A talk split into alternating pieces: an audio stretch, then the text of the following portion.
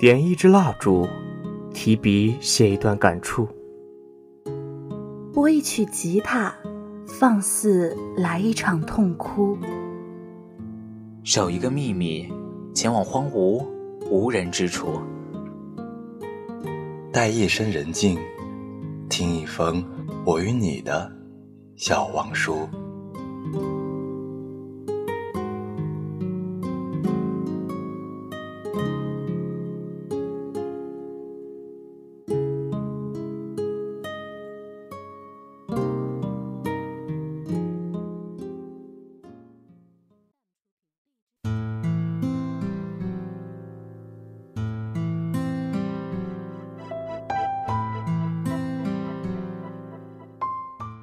大家好，这里是 FM 八五点一淮海之声无线广播电台，欢迎收听本期的笑忘书，我是奶泡。本期是愿有人陪你颠沛流离的第二十九期，今天要与大家分享的是第二十九章。哎，那首歌好像是简单爱呢。有一圈的年轮，付出打断了。许多年后，你会发现，很多事情不是一定要去做，而是要和那个人一起做。同一件事，不同人和你一起做，你会觉得有天壤之别。我们在意的往往不是事情本身，而是做事的人。就好像有些歌前奏响起就赢了，不是因为这首歌有多么惊为天人，而是这首歌里。有太多你的故事。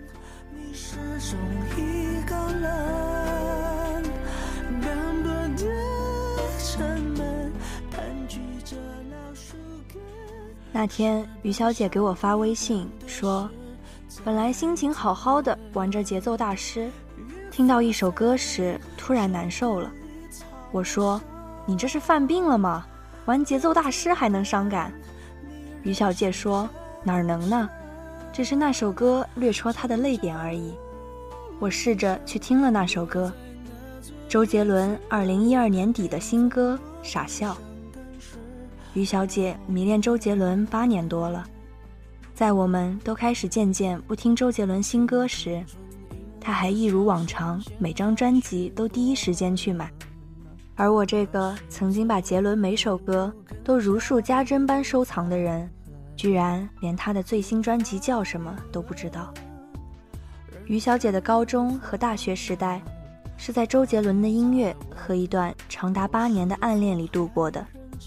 那年，于小姐和她的男神同住一个小区，同年级隔壁班，他们住的小区离学校有点距离，双方父母为了方便，就约好了每家轮流接送他们俩。他的男神每天晚上回家时都戴着耳机，那时候最流行的是索尼的 MP3。男神告诉他，他听的歌都是一个叫周杰伦的人唱的。于小姐带着好奇，在周末去音像店淘了张周杰伦的旧卡带，从此沦陷，一发不可收拾。她对她的男神有好感，但在那个花痴的年纪里。她对长得顺眼的男生几乎都有好感。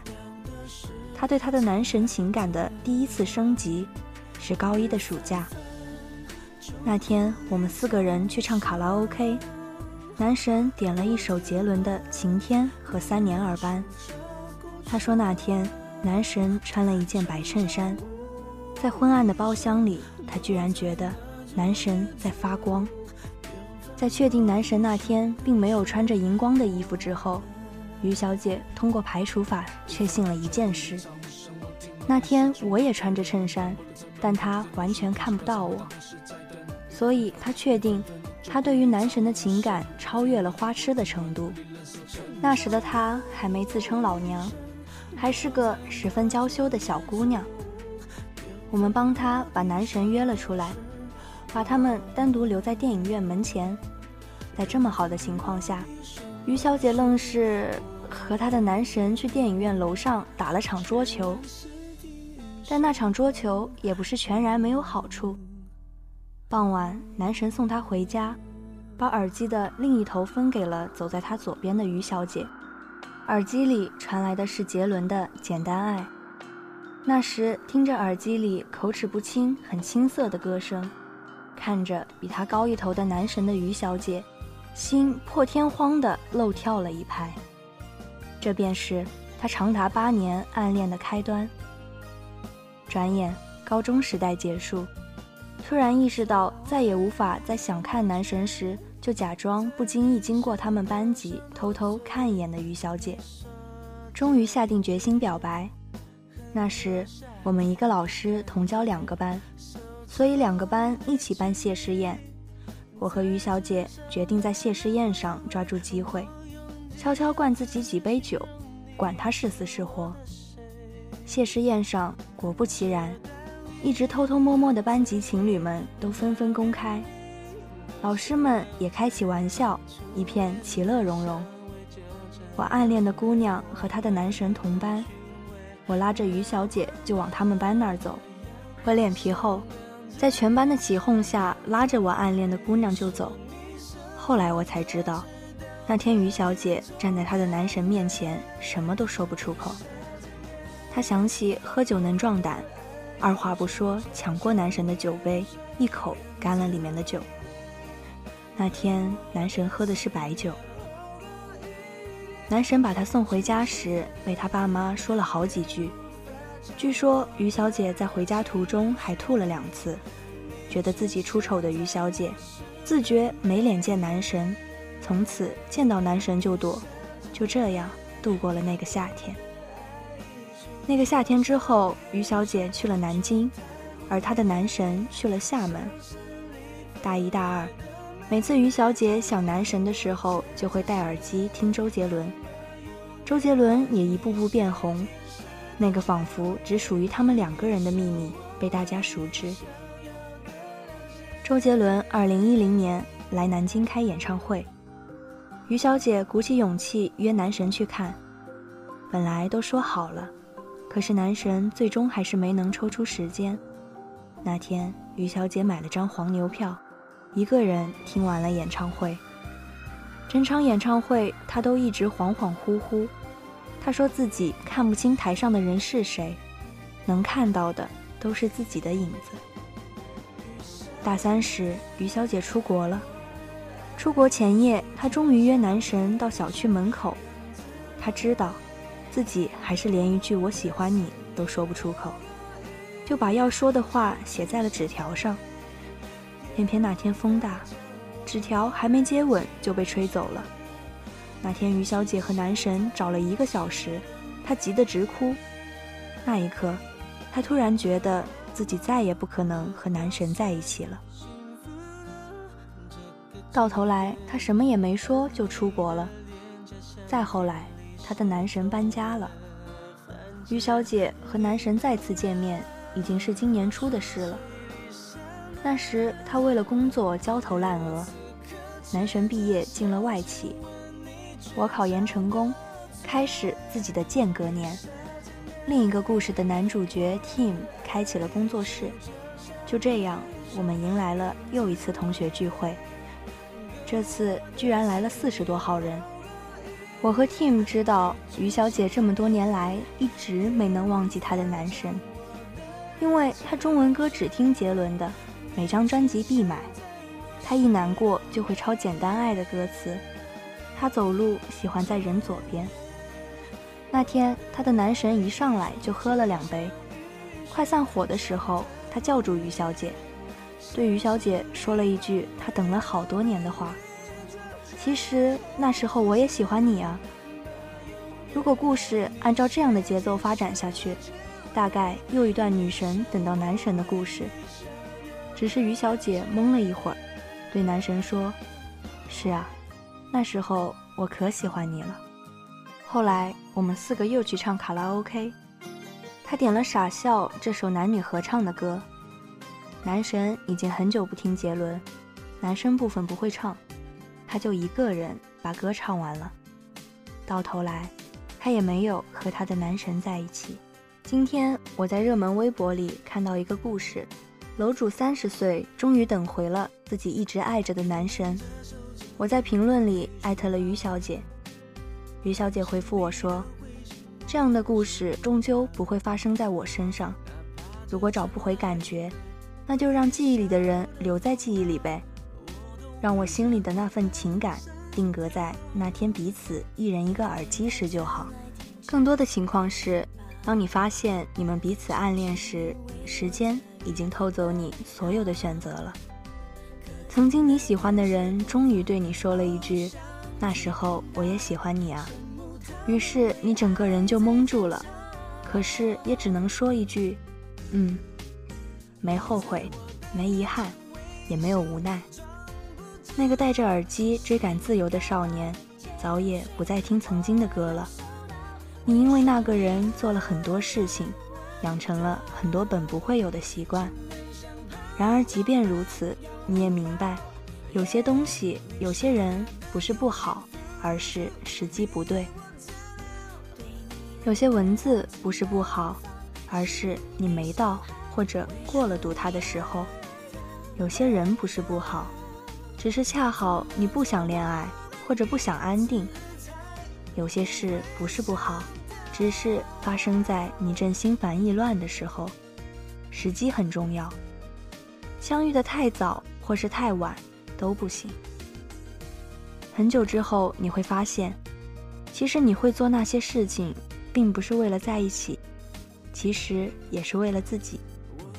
很久以后，或许习惯还在，在一起的感觉和执着却早没了。十七岁，他是你的闹钟，你早起只为和他偶遇。十八岁，你送他回家，灯光拉长影子。你想牵他的手，却以失败告终。十九岁，你送他围巾，你说着真丑，却怎么也不肯摘下来。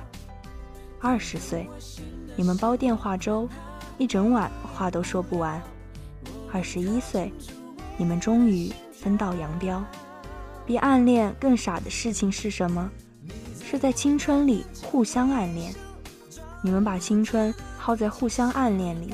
却没能在一起。那年，他为了男神心跳漏跳了一拍，之后他再也没有经历过那样的心跳。